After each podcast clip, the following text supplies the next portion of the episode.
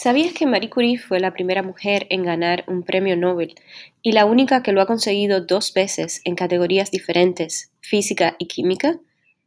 ¿Sabías que también fue la primera mujer en ocupar una cátedra e impartir clases en la Universidad de París? La fascinante vida de Marie Curie es inspiración para las estudiantes Ada y Julia, quienes comentan en este episodio acontecimientos relevantes de esta mujer de ciencia, quien afrontó la vida con una actitud libre y moderna.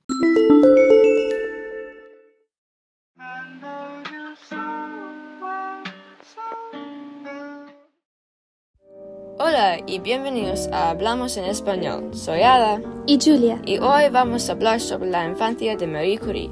Siempre fue interesante la historia de Marie Curie y por qué en mi infancia mis padres siempre hablaban sobre ella. También me gustaba aprender sobre su historia en mi infancia. Marie Curie nació en Polonia el 7 de noviembre de 1807.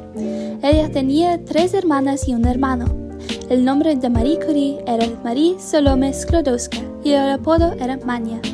Sus padres eran profesores y por esa razón ella tenía una mayor posibilidad de desarrollar su intelecto en comparación con otros niños. Ella aprendió a leer a temprana edad. También ella tenía una memoria aguda que la ayudaba con su estudio. Polonia estaba bajo control de Rusia cuando ella era pequeña.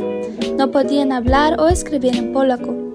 Era tan extremo que su padre fue despedido de su trabajo porque él estaba en favor de la ley de Polonia y el supervisor de Rusia no estaba de acuerdo. Cuando Marie cumplió 10 años, su hermana primogénita murió de tifus y solamente dos años después la madre de Marie murió de tuberculosis. Después de graduarse de la preparatoria, Marie quería estudiar en una universidad, pero no era posible para, más, para las mujeres en este tiempo. La universidad era para hombres, pero había una universidad en Francia, la Sorbonne, donde las mujeres podían estudiar.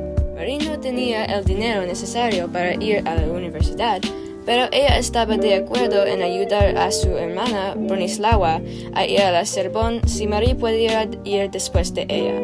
Después de seis años, la hermana de Marie se graduaba y en 1894 Marie se iba a la Sorbonne y después de tres años ella consiguió su título en física. Marie estaba interesada en biología y química. Esto era un poco extraño para las niñas de su edad. Cuando ella se graduó, Marie conoció a Pierre Curie. Después se enamoraron y en un año se casaron y tuvieron una niña, Irene.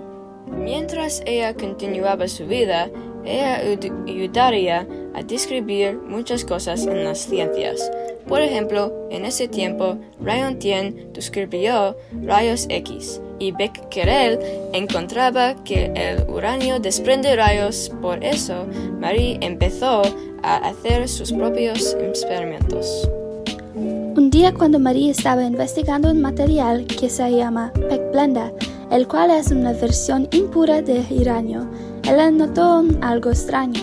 Hay más rayos en este Blender que lo que debería haber, lo cual significaba que había un nuevo elemento allí. Después de incontables horas de trabajo, Marie y su marido Pierre pasaban mucho tiempo investigando esa Blender y ellos describieron que hay dos nuevos elementos en la Blender. Marie identificaba un elemento polonio por su lugar de nacimiento, Polonia. El otro elemento ella identificaba radio por emite tantos rayos. También ella hacía el término radioactividad. En 1903 ella ganó dos premios Nobel, uno por física y uno por química, que la convirtieron en la primera mujer que ha ganado un premio Nobel. Cuando la Primera Guerra Mundial pasaba, que Marie aprendía que los rayos X podían ayudar doctores a determinar que estaba mal con una lesión. Marie Curie murió en el 4 de julio de 1934 debido a la sobreexposición a la radiación tanto por sus experimentos como por su trabajo con los rayos X. Hoy hay muchas medidas de seguridad para asegurarnos de que ningún otro científico corra la misma suerte. La hija primogénita de Marie Curie, Irene, comenzó a trabajar en las ciencias y fue la persona que creó el primer átomo radioactivo artificial. Irene trabajó en la Primera Guerra como una enferma radiógrafa. Ella y su esposo, al igual que lo hicieron sus padres, trabajaban juntos con elementos radioactivos. Ella ganó un premio Nobel en química en 1935. Este descubrimiento propició muchos avances médicos y científicos, como por ejemplo el desarrollo de medicinas contra el cáncer. Eve escribió algunos libros, incluidos libros sobre su madre. Las dos hermanas fueron exitosas profesionalmente, en especial con la ayuda de su madre Marie Curie. Eve Curie era autora y graduada del mismo colegio que su hermana, el Colegio Sevigne. Gracias por escuchar este episodio de Hablamos en Español. Hasta luego, somos Julia y Ada. Gracias.